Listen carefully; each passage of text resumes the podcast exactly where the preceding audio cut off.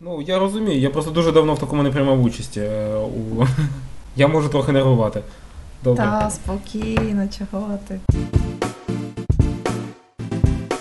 Привіт вам, безкрайні степи українського інтернету. З вами Олекса Мельник. Ви слухаєте 10-й ювілейний випуск подкасту «Вмістожер» першого в Україні подкасту про здорове споживання контенту. Перш ніж ми перейдемо до основної теми, яку я грубо окреслив як співтворці споживальники, я опишу кілька моментів, які зазвичай на початку описую. Е, Нагадую, що проект виходить за підтримки патронів з Патреону, і я дякую усім, хто заносить грошей у вмісто пасажир, а особливо таким людям, як Іван Янковий, Яру. Е, Олексію Чубею, Ярославу Лісовському. Хлопці, е, дякую за вашу е, надзвичайну підтримку. З вашою допомогою все буде набагато зручніше, швидше, краще і цікавіше. А сьогодні у мене знову гості. Їх аж двоє, і це подружня пара. Вони цікаві тим, що є співтворцями-споживальниками, і не тільки. Сьогодні ми спілкуємося із керівниками оркестру Люмос Оркестра. Привіт, привіт, Сноведу. Привіт, Олекса. Це Діана і Сергій. Вітайте їх. Нещодавно е, ми разом з вами побували на концертах е, Люмос Оркестра, про які я згадував у попередніх кількох випусках в місто Жера. Нарешті є можливість поділитися враженнями е, з самої сцени, як було переживати ці концерти, будучи там серед виконавців. Ну і загалом від цього перейдемо до того, що це за форма споживання контенту, про який ти рано чи пізно стаєш співтворцем, починаєш е, захоплюватися чимось настільки, що береш і твориш разом з автором, за автором, е, після автора, перевершуєш його, доповнюєш, е, створюєш щось власне самостійне і так далі. Тому що. Е, Нехай Люмос Оркестра створює музику е, каверів, так? Е, Я правильно кажу? Ну, я б сказала більше адаптацій, тому що якось симфонічний оркестр і кавери, то знаєш, якось не солідно. Я, я плутаюся в визначеннях у термінології, але е, ми беремо уже е, написану музику, яку е, люди чули і у фільмах, іграх. Е, Серіалах і інших популярних темах, е, і відтворюємо її на дуже високому, класному професійному рівні, але відтворюємо. Проте сам оркестр це само, самобутній проект, правильно? Так, звісно. Е, Більше того, будь-який оркестр е, зазвичай тільки відтворює написану кимось музику. Немає оркестрів, що пишуть музику. Тому, власне, тому термін кавер до оркестрів не сильно доречний. Ага, я про те, що ем, часом, коли ми спілкуємося із людьми, які вважають себе е, знавцями в музиці, вони так зверхньо е, дивляться на оркестр симфонічний, який виконує музику із відеоігор, і кажуть, що це за музика така, це все несерйозно. От е, там. Класика, це так. Чи я я навіть не знаю, що відбувається у світі е, симфонічних оркестрів, бо я знайомий лише з одним симфонічним оркестром це Люмос Оркестра, які е, які раніше були названі як Кантабіле Оркестра. Так? Так, ми скільки там, буквально два роки тому ми зробили ребрендинг та перейменувалися. От і е, думаю, ми так трошечки описали, що таке е, оркестр, е, що таке Люмос Оркестра. Що це були за концерти у Франківську, Львові та Києві? Що це за тур? Чим він вам запам'ятався як учасникам і власне організаторам цього заходу? Це були концерти трилогії з музикою з кінофільмів по володарю перснів. Взагалі для нашого оркестру, особисто для мене, для багатьох наших музикантів, цей проект є особливий, тому що ми надзвичайно любимо цю музику. По-перше, вона дуже атмосферна, дуже сильна. Ти коли сидиш на сцені, відчуваєш, ніби ти разом з усіма героями просто шкірою, нутром це відчуваєш, ніби ти проходиш цей весь цей шлях від Хобітанії до Мордору, потім знову назад. Це надзвичайно кльово, але це дійсно емоційно також виснажує. А ці концерти ми планували. Я так відкрию невеличкий секрет ще рік тому, коли ми вперше зв'язались, познайомились з литовським хором, власне, з хором Вільнюського університету Гоудеамус. І з того часу ми постійно, постійно потрохи працювали, і цієї осені вже, скажімо так, видали фінальний продукт. концерт трилогії по володарю перснів. То були концерти з 19 по 21 жовтня у Франківську, Львові та Києві. І всі, хто туди прийшов, е, були надзвичайно вражені. Ми читали потім відгуки після концертів. Ми самі були настільки в шоці, наскільки люди не мали слів, щоб описати всі їхні емоції після виступу нашого, і це насправді одна з найкращих нагород для Я забув уточнити, що Діана є концертмейстром е, і аранжувальницею е, цього е, оркестру, а Сергій керівник. Ти бік бос. Технічний керівник. Е, О, окей, ну кардинал. розподіл. Чоловік е, відповідає за технічну складову, жінка за творчу. Якось так. Але загалом я хочу додати, що Сергій в нас теж долучається до творчої частини. Це такий сумісний проект. Тут чіткого розподілу немає. Наприклад, усі створення усього відео координує в нас завжди Сергій на концертах. А там музична частина, оформлення, сценарії, афіші. Ну, афіші ми також разом координуємо. Це більше до мене. І разом ми також займаємось менеджментом і продюсерською частиною. І триває робота оркестру вже скільки? Ми якось е, намагалися, де це ми були? У Львові чи в Києві? Колеса Словом, десь ми десь ми сиділи і е, намагалися порахувати, скільки ж. е, А, це був Франківськ. Був Франківськ. Ми щойно зустрілися і в Гримерці е, спілкувалися про те, скільки років існує Люмос Кантабіле оркестра, скільки вже триває ця діяльність. І од- одностайності не досягли. Це щоразу дуже складне питання, яке, яке викликає у нас дуже багато проблем від вирах- вирахувати, скільки ми цим займаємось. Так, тому що в нас е, постійно мінявся, ну як не, не зовсім мінявся, а збільшувався поступово склад. Е, Взагалі, наш такий кістяк утворився у 2008 році, але тоді нас було шестеро чи семеро музикантів. Це взагалі ще не був оркестр, це просто був ансамблів ансамбль однодумців, які зібралися, щоб виконувати разом музику, яка нам подобається, власне, музику саундтреків. Поступово від 2008 до 2010-2011 років ми трохи так розростались, розростались, і власне в 2011-му ми стали оркестром. Ми тоді перейменувалися з Кантабіле в Кантабіле Оркестра. І от з 2011 до 2017, Я що знаю? в якому ми зробили ребрендинг, ми існували як Кантабіле Оркестра, а зараз ми власне є Люмос Оркестра. Тому, чесно кажучи, можна рахувати по-різному або справляти всі три дня народження. Я е, хочу поділитися своїм досвідом, е, тому що до 12-го року я не знав про існування симфонічних оркестрів. Тобто я музику симфонічну чув у фільмах е, і іграх, але особливо не заморочувався і не задумувався, як це взагалі працює. Ось мене покликали е, побути ведучим на відеоігровому концерті, де виконувалася музика виключно із відеоігор, оскільки я на той час був е, редактором ігрового порталу. І зараз це виглядає так: я приходжу.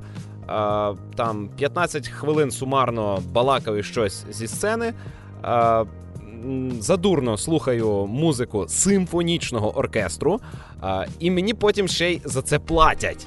Як е, ведучому, і я щоразу офігіваю від того, що ну, по-перше, у мене настільки круті можливості, а по-друге, ем, я ще й отримую за це якусь е, винагороду. І щоразу це класно. А е, коли відбувався концерт е, по володарю перснів, і це вже не вперше. Е, концерт закінчується, а на екрані імена учасників.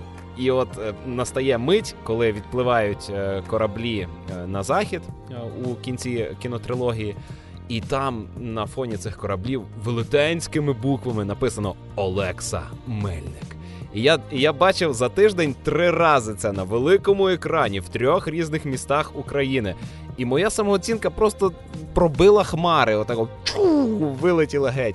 І я сидів, е, насолоджувався кожним моментом закінчення е, концерту. Хоча е, це лише одна мікроскопічна мить від загальної кількості вражень, які дарував цей концерт. І кожен раз, коли виходиш зачитати вірш, ну є, є якесь відчуття зв'язку між глядачами, між слухачами, які сидять у залі, і оркестрантами, а десь посередині я. І от я і не виконавець музики, і не просто слухач, але десь посередині я цих людей зв'язую. Виступаю таким провідником. Виходить, що вся енергія концерту проходить через мене, як через фокус. І це просто. Просто прибалдіти можна від таких переживань. Якщо ви не пробували такого, я рекомендую. Е, для мене це отака форма споживання контенту. Так? А що для вас? Це до нас було питання. Е, Ну так, слухачі нам наразі відповісти не можуть. Е, можливо, колись буде така технічна можливість. Ні, я маю на увазі, ти пропонуєш нам спробувати побути ведучим. Ні, Чи... що що для вас така форма споживання контенту, про який е, ви е, оживлюєте музику, як, яка існує для вас у записі, яку ви можете почути, е, сходивши в кінотеатр, чи зігравши у відеогру, чи ввімкнувши серіал? Що для вас є оцей процес? Бо мені важко уявити, як я я щоразу, коли там даю інтерв'ю, коли телебачення щось запитує про кантабіле оркестра, то я кажу, що по суті відбувається магія, коли з неживих предметів виникає гармонійний звук, і е, він викликає у переважної більшості людей приблизно одні і ті ж емоції. Цей звук. Уявляєте, що люди е, беруть е, щось там труть на музичних інструментах, дують в якусь трубу, викликають оцю механічну вібрацію і змінюють е, самопочуття тисячі людей у залі. Це Оце реально магія, і воно зачаровує. Але я бачу в цьому магію через те, що я не знаю, як власне працює музика. Ну тобто я на фізичному рівні знаю, але мається на увазі, що ніколи не музиціював, ніколи не грав на інструментах музичних, і для мене це завжди трошечки містично сприймати те, що відбувається, і е, ви такі обидвоє ходите. Ой, та там щось хтось фальшиве, там хтось пропустив. А я цього не бачу, не знаю. Я щасливий дурень. Мені недостатньо знань, щоб побачити якісь недоліки у виконанні. І власне, я оте і питаю, що для вас є оце виконання? Що е, що гріє вас, що вас так надихає уже стільки років, вже скоро 10 років, е, продовжувати таку активну діяльність, бути помітними в культурному просторі України? Насправді ти зараз задав дуже таке гарне питання про натхнення, е, і я напевне буду трошечки плагіатити, але я відповім майже тими ж словами, якими відповідав на схоже запитання актор Джон Ріс Девіс на Comic-Con в Києві. Тому що власне його відповідь була настільки дотична до моїх особистих почуттів і відчуттів, що я дуже проникла з нею. По-перше, надихає музикантів і нас створити сама музика. Е, тобто ти включаєш фільм, чи гру, чи серіал, ти чуєш якийсь трек, і ти думаєш, о Боже, я хочу це грати, це моє, це я хочу це на сцені донести до слухачів всі свої почуття, цю любов, або цей драйв, чи цю печаль. Це по-перше. По-друге, це є, ну, власне, скажімо так, наше призвання певна наша доля в цьому світі як митців. Тобто, ми, як музиканти, ми просто любимо свою професію, любимо те, що ми можемо зворушувати людей чи доносити до них якісь певні емоції свої через гру. Е, взагалі, коли ми створювали Люмос оркестра, наш такий внутрішній серед оркестрантів е, був ну не лозунг, а може гасло. Е, це музика, це магія. Тому тут в цьому відношенні ти дуже правий, Олексо, тому що насправді навіть для музикантів питання натхнення, питання творчості це не завжди те, що можна описати словами. Тобто ти можеш грати якийсь твір дуже довгими роками, можеш е, знати музику якусь на пам'ять, виконувати її ідеально. Але в якийсь певний момент ти відчуваєш, що ось так, це воно. Це то виконання, в яке ти вклав повністю свою душу, і люди це відчули. Тому що насправді мені не дуже подобається зараз взагалі тенденція в українському шоу-бізнесі на українських сценах, коли е, все найпопулярніше перетворюють про, просто в витягування грошей з людей. Е, ми, ну як оркестр, я як керівник оркестру, і Сергій, і всі наші музиканти вважають, що творчість має бути щирою. І цю щирість люди обов'язково відчувають, коли ти викладаєшся на сцені. Тобто неважливо, чи цей трек якийсь там мега популярний, що в нього там купа фанатів, чи це щось невідоме з якоїсь невідомої комп'ютерної гри, чи з не дуже знаного фільму. Але все це можна донести до людей так, що вони скажуть ах. І ми стараємося це робити. І це, власне, публіка, е, наше мистецтво і сама музика, яку ми граємо, все це нас надихає. Ну а ви, слухачі, можете перейнятися цими самими переживаннями, якщо просто е, пильнуватимете за Lumos Оркестра на їхній сторіночці у Фейсбуці е, чи де-інде, ще десь є ви? Ми є у Фейсбуці, у нас є канал в Телеграмі, ми є в Твіттері, в Інстаграмі. На Ютубі в нас також є канал, де багато наших концертних відео і наш кліп новий, який ми випустили от буквально місяць тому, якраз до концертів по володарю перснів з піснею Е, Я з вашого дозволу долучу цей запис е, в кінець подкасту. Добре, будемо дуже вдячні. Можна буде послухати. Діана настільки натхненно це розповідає, вона здається, не, не розплакалась тут зараз, поки це розповідала. А, вона просто дуже емоційно е, все інтерпретує через себе. А для мене це також магія, Олекса. Я також, як ти дивлюсь на, на, на це все. Е, я пробував грати на музичних інструментах. Я знаю, як вони працюють, я знаю, як з них видобувати музику.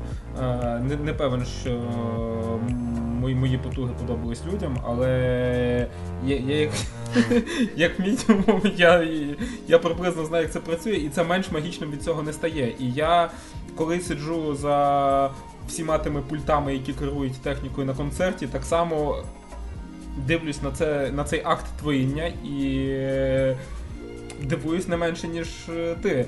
Просто через мене не проходить, як через тебе, фокус глядацької уваги, і тому, можливо, у мене немає такого священного захвату. Ну, і Одночасно того священного захвату немає, тому що одночасно не можу повністю зануритись під час концерту у музику, а доводиться стежити за величезною кількістю техніки, яка працює. Але для мене оцей священний захват настає після, коли люди встають е- на оплески. Я не знаю, коли люди у нас не вставали в залі. Для для мене колись я думав, що це щось е- надзвичайне, а потім опинилось, що нас завжди так вітають. Це надзвичайно круто, і в цей момент на мене накатується хвиля, наскільки людям сподобався концерт. І я просто на деякий момент гублю орієнтацію. І, не, не, не ту, про яку можна подумати. Я просто орієнтування просто я на деякий момент гублю і. Я не знаю, як це описати. Е, Інколи буває складно повернутися у робочий е, настрій, коли потрібно керувати бісом, якщо оркестр йде на біс. Є Є такий момент е, в деяких е, концертах Люмос Оркестра чи раніше Кантабіле Оркестра. Е, останній трек е, він закінчується різко, він так наче обривається. І от е, уявіть собі, що весь концерт відіграли, і е, лабає остання остання композиція, йде таке нагнітання. Зараз буде щось страшне, потім бух! І тиша. І ну, десь може секунда, може дві триває, коли затихає повністю музика, завмирають всі оркестранти. Е, Диригент робить останній такий різкий рух руками. Все застигає на сцені, дві секунди тиші, а потім зала в унісон вибухає. І це така от хвиля звуку накочується на весь зал. Е, я пам'ятаю, десь колись навіть писав, що. Е, що двихтіли ногами, що колотили, було дуже гамірно від е, цих оплесків. І потім якийсь російськомовний портал, пам'ятаєте цю історію? Е, так, пам'ятаю. Та, та. Як там... Ми щоразу згадуємо її, коли в тому театрі. Так, як, якісь е, росіяни взяли мій текст із блогу і перекрутили, так, начебто намагалися завалити концертну залу. Ошалілі фанати. Якось так це звучало. Ну це звучало як львовський оркестр е, чуть не розвалив театр во Львові. Якось так.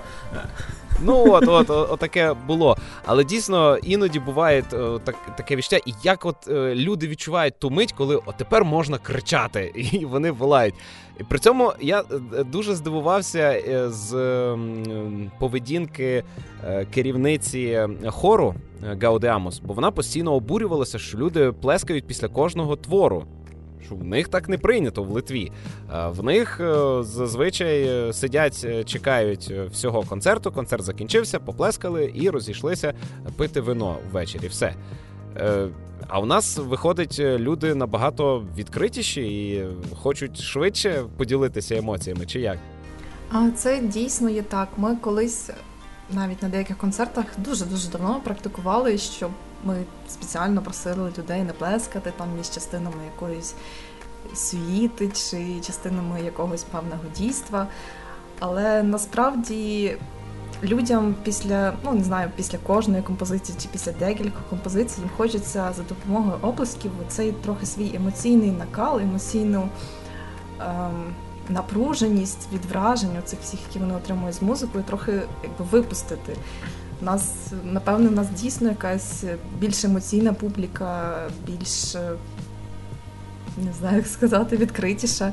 І тому ми вирішили, що якщо от є така, наприклад, сильна програма, як Володар Перснів, так ми дійсно могли там заставляти людей не плескати між творами. Але, по-перше, це є розрядка публіці, а по-друге, це певна розрядка і для нас, коли ти відіграв твір, вклав в нього емоції, і ти потім чуєш оплески, і ти можеш так видохнути трохи і настроїтись на наступний твір. Це в принципі я не вважаю, що це є щось. Насправді завжди перед кожним е, виступом є е, трішечки такого мандражу. Я постійно дивуюся, що я просто виходжу там, сказав і зник. Я можу помилитися, і це не так буде помітно.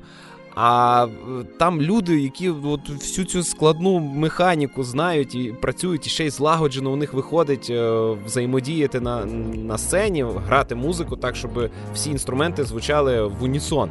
Е, і вони поводяться спокійно. Для них це якось. Ну, буденно, а я кожен раз нагнітаю щось там з себе всередині накручую зараз. Але коли виходиш на сцену, говориш там перший жарт, люди дають зрозуміти, ми тут, ми тебе чуємо, нам все подобається. Давайте вже музику, йди геть зі сцени.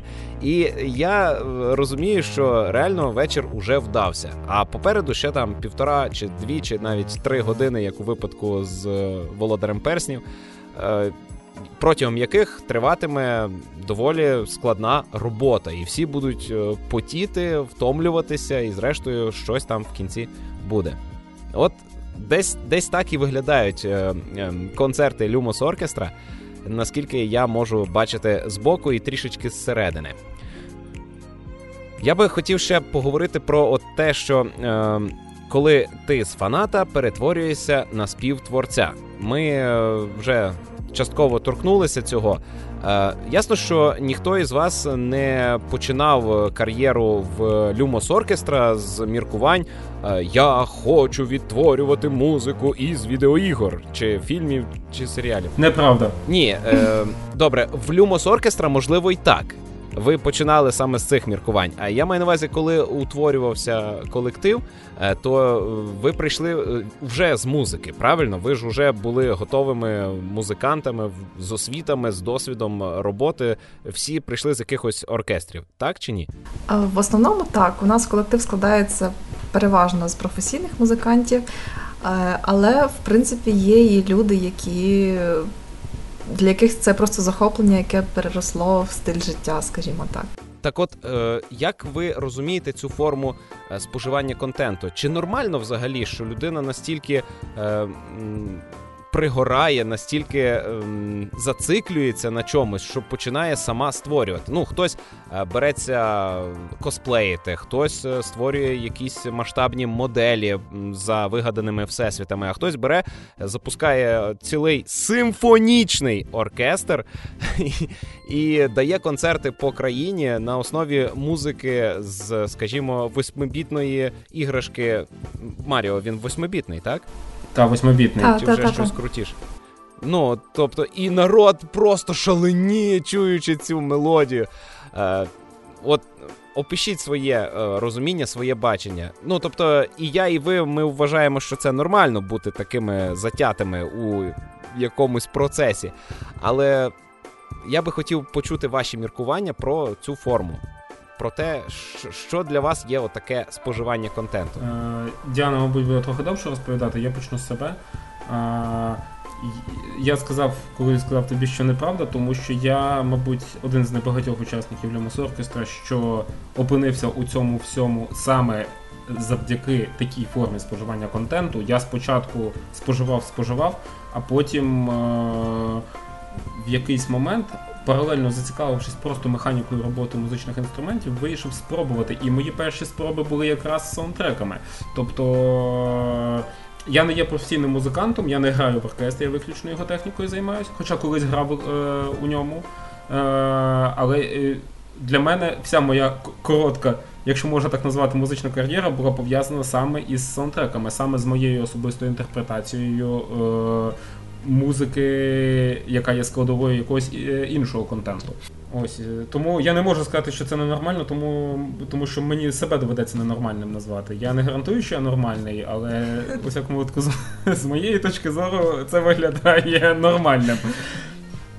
А, Ось Діан. Ти так почав бадьоро розповідати, що я вже трохи забула, про що в нас було а, мова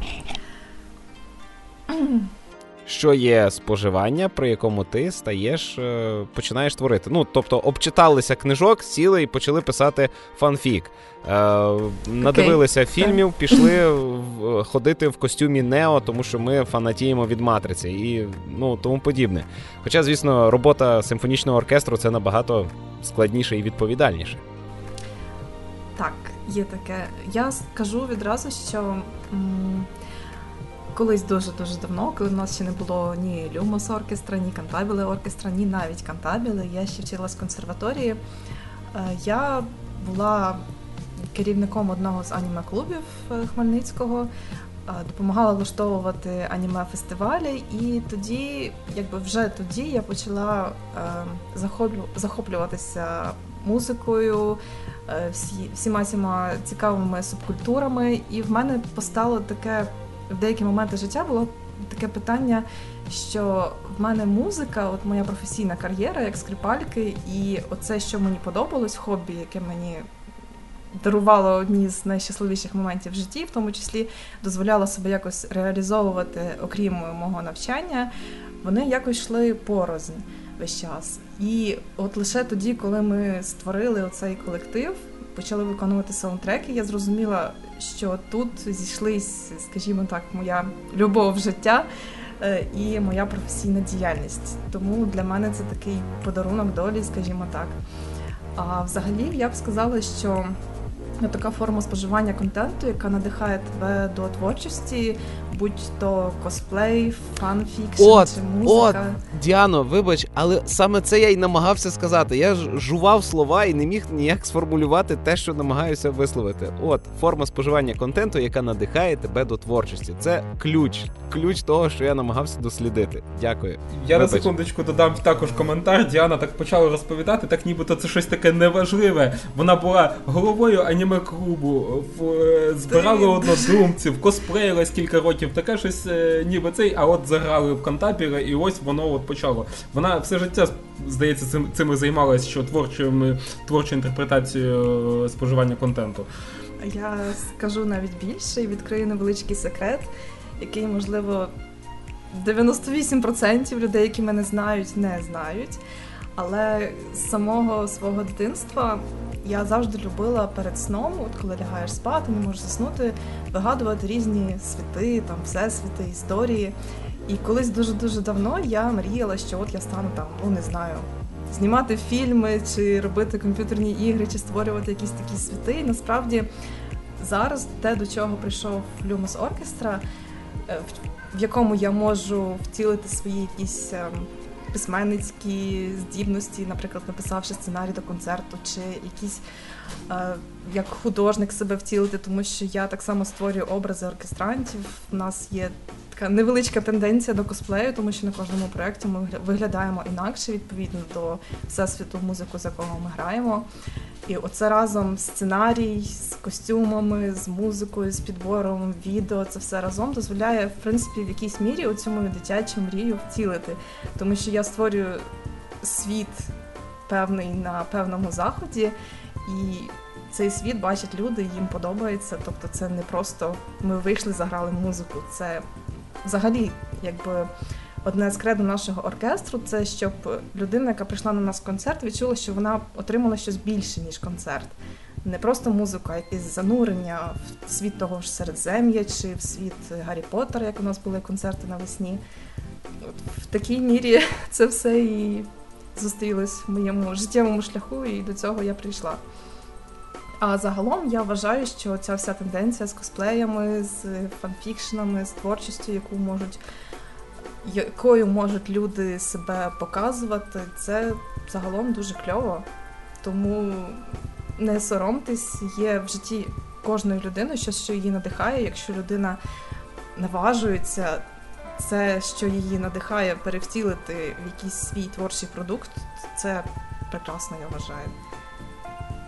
Е, часто є таке відчуття, коли ти спожив якийсь контент, власне, подивився фільм, пограв гру, і тобі мало.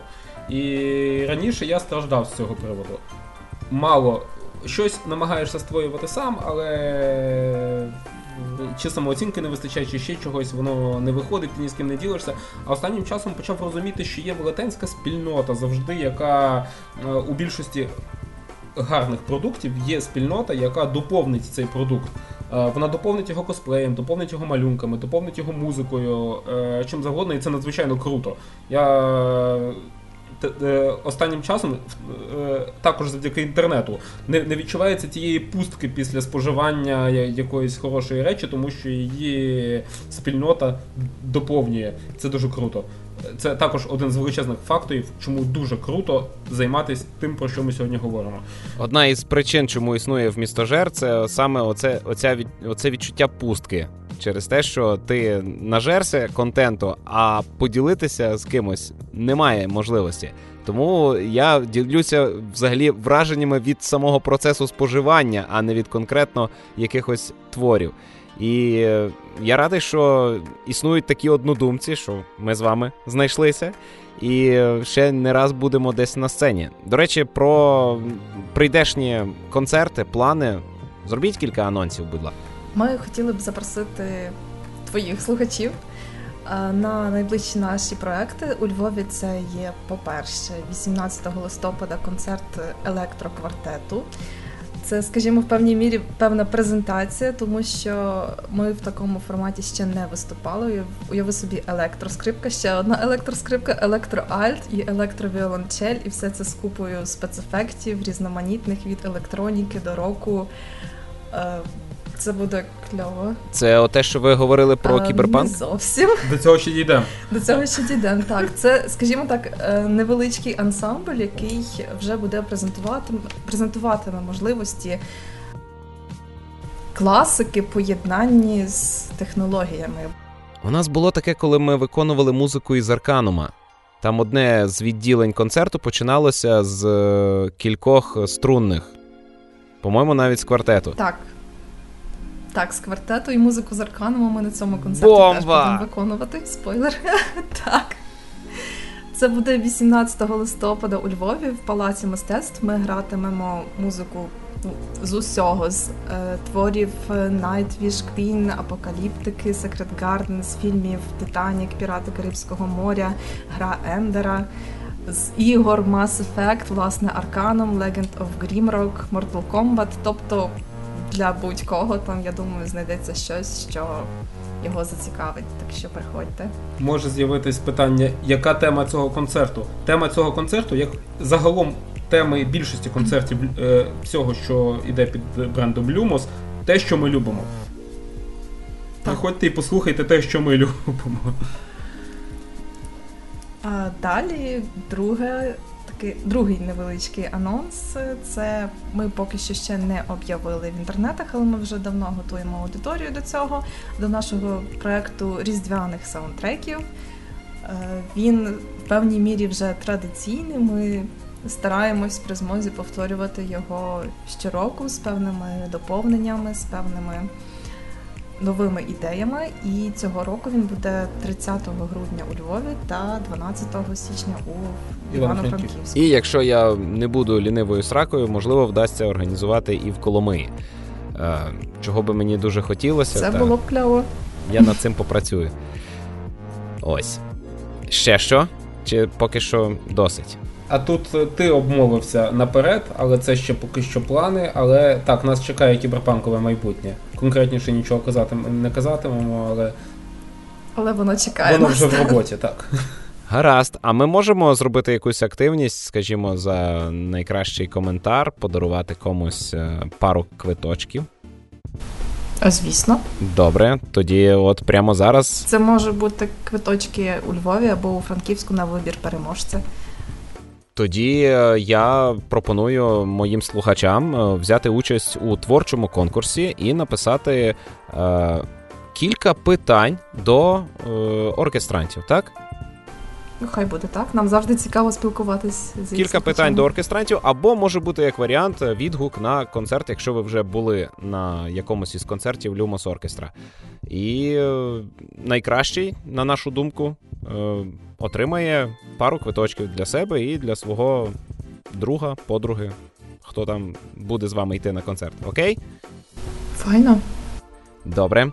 А, ну і під кінець е, я би хотів е, згадати про подію, яка сталася скільки вже два чи три роки тому. Два. Якщо Два- це те, про що я думаю. Е, Два роки тому е, Сергій з Діаною після тривалого спів... спільного життя одружилися. І для них цілком е, звичайним є е, словосполучення весільні ельфійські вуха. Так як є ельфі... е, є весільний костюм, весільні мешти, а у Сергія і Діани є весільні ельфійські вуха. Як так сталося? Поясніть, будь ласка. Насправді сталося це все за пару місяців до весілля. Чому ми вирішили це все робити і як саме ми вирішили це все робити. А загалом ми не хотіли чогось такого стандартного, чогось такого, що, скажімо так, є у всіх. Е, Ми хотіли створити таке свято, щоб було е, і цікаво, і водночас е, це було незвичайно. І в якийсь момент до нас прийшла така думка. Я завжди захоплювалася фактично з певного моменту ознайомлення іграми серії The Elder Scrolls. І я якось просто так суто сказала як ідею блискавично, що прийшло мені в голову. А чому не зробити там косплей по Elder Scrolls, фентезійний всесвіт все-таки, і Азура, і Неревар. А Сергій сказав: а чому би ні? Тобто я спочатку я видала цю ідею і Я сказав, чому би так? Е, я видала цю ідею, але я в ній сумнівалася. Але Сергій це все так повернув, що типу кльово, давай, чому ні? І от все закрутилося. Ми почали шити костюми, замовили вуха, Чого? став. чого ти чекала від, від старого шанувальника Моровінду? Тепер розкажу, як це все побачив я. Е, Передусім, найцікавіше те, що це було перше і, думаю, останнє весілля, на якому я був священником. Мені належало прямо таки провести обряд е, одруження Неревара та Азури. Я правильно Так, пам'ятаю? так. О, та. Е, далі, е, це відбувалося у замку. От у, у найсправжнісінькому замку, який е, був побудований як замок, функціонував як замок і існує досі. І там що, готельний комплекс зараз? Та ні, музей там. Музей і ресторан, власне, в якому А ми сиділи. музей, окей, ну тобто там постійно є люди, вони постійно там набуваються, е, відбуваються екскурсії, і от можна провести е, весілля. Далі, зазвичай на весіллях я доволі таки зажатий. На, на, на традиційних, на звичайних весіллях я е, тримаюся осторонь, мені незручно, всі набуваються, їм весело, а я дуже скований. На цьому весіллі я був отим е, чортом, який е, стрибає по, по, по весіллю, е, і всі інші на нього дивляться і стараються якось не рухатися, щоб його не, не зачепило. Е, тобто, е, це, це, був, е, це було зібрання людей, от гіків, от прямо гіківське весілля. Де сиділи всі трішки дивакуваті, кожен на чомусь своєму загорілий. І коли ми згадували якусь одиницю контенту, то десь за столом хтось прокидався і починалося якесь обговорення.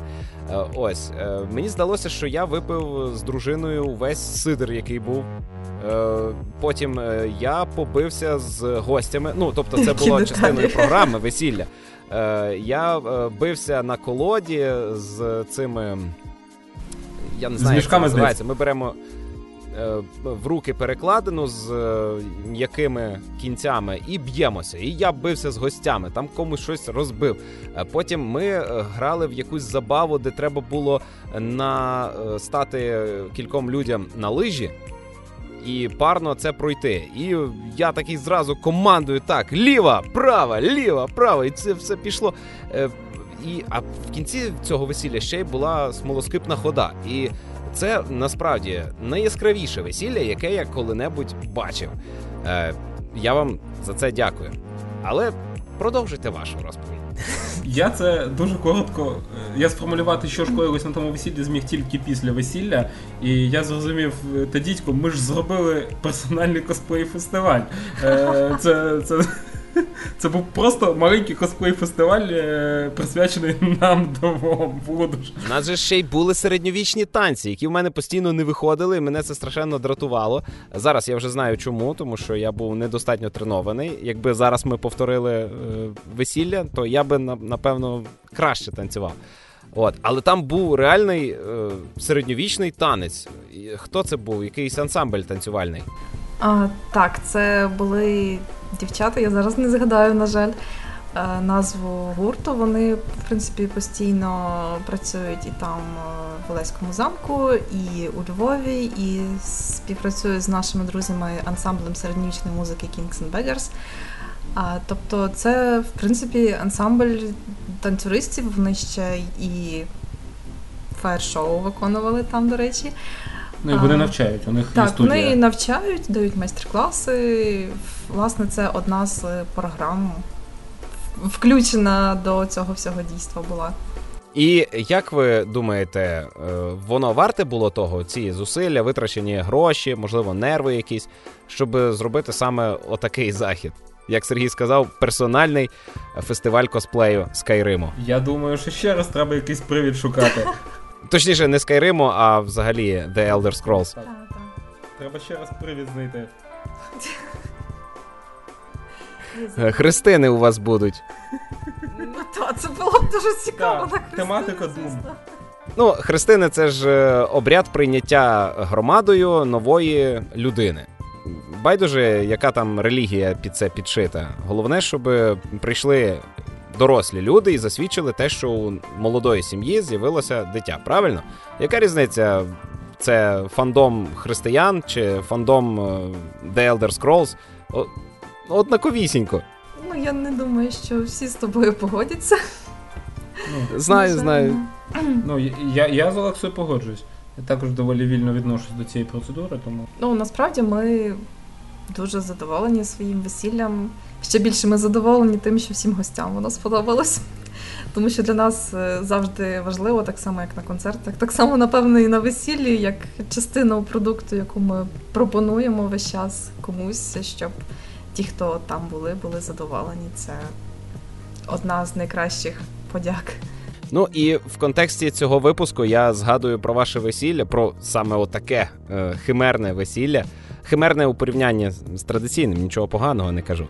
Е, я згадую про це весілля через те, що це ще один вид е, тієї форми споживання контенту, при якій ви стаєте творцями. Ви припеклися, пригоріли від е, Skyrim, від The Elder Scrolls, і у вас вийшло отаке. І я навіть не знаю, що крутіше е, зробити симфонічний оркестр, який грає вашу улюблену музику, замість того, щоб вімкнути її в Google Play Music, чи е, отаке весілля, на якому оживають е, образи, характери із древніх сувоїв. Як ви думаєте? Це досить складне питання, тому що я не сприймаю це, як я вже казала раніше, як щось окреме. Тобто, так само, як весілля, так само концерти, це є ем, певна наша стиль життя. не зовсім стиль життя, а певна наша можливість змінювати світ, трошки додавати йому магії, можливо, якось так. Тому для нас це, ну, звісно, весілля це більш особисте свято, і там не треба задовільняти таку купу селену народу, як у нас на концертах, але в принципі емоції досить схожі. Дуже схожі. Тільки весілля не так часто відбувається, як е, концерти. Ну так. Тому, мабуть, все ж таки е, створити оркестр крутіше, тому що е, більше продукує нових вражень. І приводу шукати не треба. Ага. Що, е, перейдімо до рубрики Раджу спожити. Давай. Я просив вас е, зробити заготовочку, і що ви можете порадити моїм слухачам? Я вже казала, що одним із пунктів це будуть е, місця, по яким ми подорожували з Сергієм, тому що останні два роки ми робили такі двотижневі подорожі по Європі на мотоциклі. І це, звісно, було надзвичайно. Ми перетнули багато країн. Це весь час мінялись різні міста, різні країни, різні мови, різні природні умови, скажімо так. І це, звісно, І проблеми різні. але насправді співвідносно до вражень проблем було набагато менше, ніж можливо очікувалось, хоча і без них не обійшло не обійшлось. А Е, цього року одна з таких, е, можливо, для мене невеличких втілень мрій це було побувати у Франції. Але не в тій там попсовій замусоленій Франції, як Париж, скажімо там, а це був Прованс, Південна Франція, е, затишні старовинні містечка, як е, Авіньйон, як Акведук Пондюгар. так, ну, Так, я кажу. Весь маршрут називати? Ну, я думаю, весь маршрут не варто. Тому загалом для мене, от ця Франція, це більше Прованс, це більше це камерне відчуття, може в певній мірі магічне відчуття, Провінційна Франція, я не правильно розумію? провінційна, але трохи провінційна, трохи більш таких е, ну, міст більших, тому що Авіньйон, Тулуза, вони є Не урбаністична. Так, не урбаністичне, але там зберігся такий от дух цієї старовини, дух романтики, можливо. Ти йдеш по цим вуличкам, відчуваєш з магазинів запах лаванди, запах оцих духів, ти йдеш поміж оцих е, кам'яних старовинних будиночків. Ти бачиш ці прованські краєвиди, поля, пагорби, трошки гори, і це просто така романтика, яка вирує всюди. Це було надзвичайно особливо дуже. Каркасоні. Так, Каркасон, я зовсім про нього забула. Можливо, багато хто знає настольну гру Каркасон. Так от ми цього року побували в місті Каркасон. І знаєте, що воно дуже схоже на цю настільну гру. Оці всі башенки повністю ці. Місто фортеця. Я, я прямо додам, Діана, коли ми припаркувались, е, ми мотоциклом припаркувались, щойно розвертаємось, Діана бачить місто, і перше, що вона сказала, Сергію, та воно таке ж і є. Е, Це було в контексті того, що воно відчуття таке саме, як у тій настільній грі-. Воно там дуже красиво зображено. Тобто відчуття створює саме таке, що отут от десь має бути на сусідньому полі велетенський міпл. Я не знаю, чому вони його не збудували там. Просто жодної ідеї, чому вони там не збудували велетенського міпла на полі біля того міста. Його єдиного Може, їх ображає ображаєте, що так ставляться? Ні, до там їх міста? е, всередині того міста повно продається примірників тої гри. Вони явно е, на цьому добре заробляють і абсолютно не ображаються.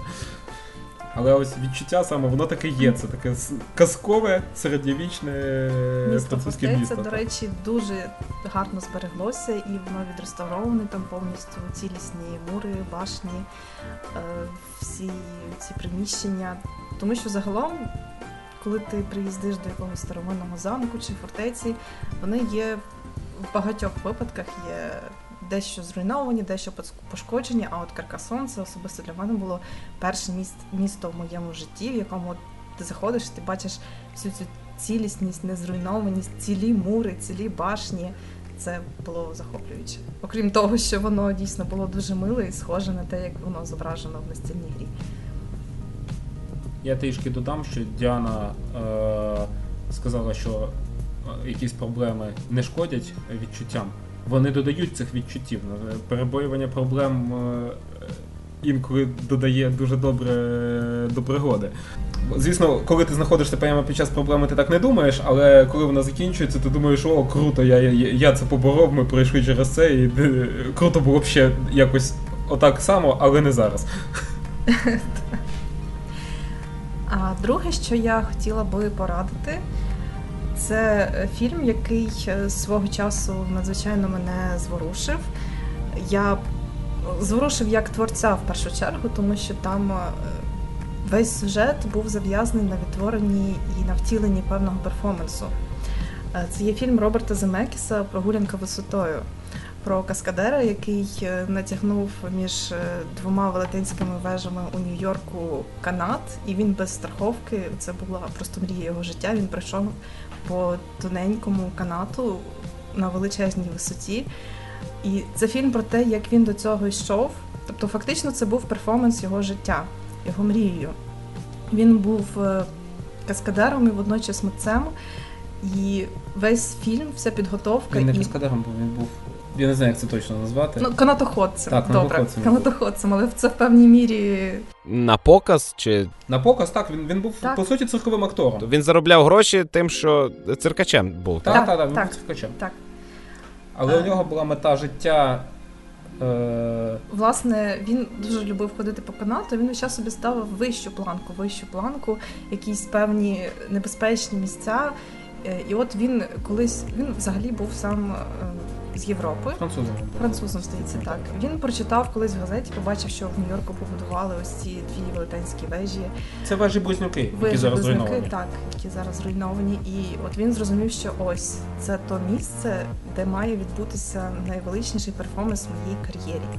Суть в тому, що йому були потрібні глядачі. Він не хотів поставити просто рекорд проходу. Він хотів створити мисте- мистецький акт. Е, Йому потрібні були глядачі, йому потрібен був центр міста, таке місце, в якому є одночасно і люди, і небезпека. Добре, а чого кіно вчить? Бо ви зараз, я відчуваю, перекажете його зміст. Ну. Ні, там немає змісту. Історія відома. Це як любе історичне кіно, і вся історія відома. І її навіть цікаво е, дивитися, коли ти навіть це знаєш. Я зазвичай такі історії ігнорую через те, що я не розумію цінності такого здобутку. Там підкорили вершину гори. Ну як ти її підкорив? Що, що відбулося? Ти просто А він не ставив рекорд. Він створював мистецький акт. е, Там, власне, весь фільм, чому він мене як митця, як музиканта зворушив, весь фільм про натхнення. По-перше, а по-друге, про перформанс і про підготовку до перформансу. І відповідно сама кульмінація фільму, коли він робить перший крок, стає вперше на цей канат. Це все настільки майстерно подано, настільки торкає глибин душі, що Ти про це, до речі, Олексо, сам сьогодні говорив, коли ти сказав перше слово на сцені. Це там е, я тобі рекомендую. От е, Так, тобі рекомендую на це, це кіно. я зрозумів. Так, і, Там дуже просто от із середини, середини самого митця показується, як він бачить світ, як він йде до своєї такої певної мрії в своїй кар'єрі, і саме самі його відчуття, коли ця мрія втілюється. Ще раз, як Це називається? Просто незабутнє. Прогулянка висотою. англійською The Walk. Просто Да, прогулянка. Роберт Земекіс в 2015 році, здається, вийшов. Зрозумів, може навіть Дуже прямо сьогодні гляну. І третє, що я би порекомендувала, думаю, Сергій до мене приєднається, це є серія книг. Е, власне, по першій з яких е, недавно так само вийшов фантастичний фільм Гра Ендера. Це серія книг Орсена Скотта Карта, яка власне починається з одноіменної книги. Надзвичайно захоплююча фантастика, досить легко читається, підіймає багато цікавих і філософських, і світоглядних проблем. І загалом, ну, одне з відкриттів для нас особисто. Ми взагалі великі шанувальники фантастики, як в кіно і в книгах. І коли нам, я не пам'ятаю вже хто теж хтось з друзів порадив цю серію книг. Я спочатку взяла її читати, потім порадила Сергію. Ми просто запоєм прочитали. Там є кілька книжок, я вже навіть не пам'ятаю скільки. П'ять, здається. Ні, навіть більше. П'ять або шість, але здається. Досить тільки багато книжок в серії, просто за поєм її прочитали. Як свого часу, колись ми прочитали Відьмака за поєм, це так само було тільки з фантастикою. Тобто я дуже радила би гра Ендера Орсона Скотта Але Карта. прочитати її далі, тому що сама гра Ендера е, Так, це тільки зав'язка. Це, це зав'язка, воно цілісне як е, твір сам по собі, але це тільки початок великого Ну, світу. І як знаю з твоїх же слів, Сергію, е, кіно е, зробилося значно більш дитячим, ніж книжка. В оригіналі все було дещо серйозніше. Я би так не сказав. Можливо, це ти, ти, ти- мій, мій відгук змішався із відгуком Мирослава. Е, Я би сказала так, Якого? що е, в оригіналі там було дуже багато, в тому числі внутрішніх переживань героїв, які, на жаль, на екрані Просто далеко складно передати. складно передати, і не всім режисерам це вдається, і не завжди це є якоюсь ціллю фільму. Тут е, питання режисури подавати і е, зсередини героя чи ззовні. Книга подана зсередини, а кіно подано ззовні. І тому деякі моменти мотиваційні у фільмі втрачені, але я все ж вважаю екранізацію вдалою. Загалом екранізація хороша. Це Єдине, єдине, що мене засмутило в екранізації, що вони не дали виходу на продовження, яке є у книгах. Вони явно з- замкнули історію в межах одного фільму. Ну, з дитячими фільмами це Він був не сильно дитячий той фільм, але його, мабуть, ми намагалися та дійсно зробити для трохи молодшої аудиторії, ніж є книга. Хоча книга є про хлопця. Про, Та е, це тільки перша книга. В першій книгі він хлопець, а далі вже йде Так. зовсім інакше. Я б дуже радила не кидати на першій книзі, тому що далі набагато цікавіше і розкривається і світ, і з'являються неординарні нові герої, з якими просто не відриваючись, хочеться слідкувати. Я з цього світу взагалі з третьої книги познайомився і з ним просто так зсередини циклу. Він мене захопив, і тільки через кілька років я дізнався, що є ще щось. Точніше, в книзі було згадувалось, що воно таке є, але в мене не було паперової книги тоді. А потім, е, а потім, коли я прочитав це спочатку, все дуже сильно переусвідомилось. Зрозумів, це доволі жирний такий контент, і Так. порадити Так. подивитися на каркасон зблизька. е, Це прозвучало як виклик. От е, можливо, когось це е, надихне зрушити з місця і навіть вперше в житті виїхати за межі України.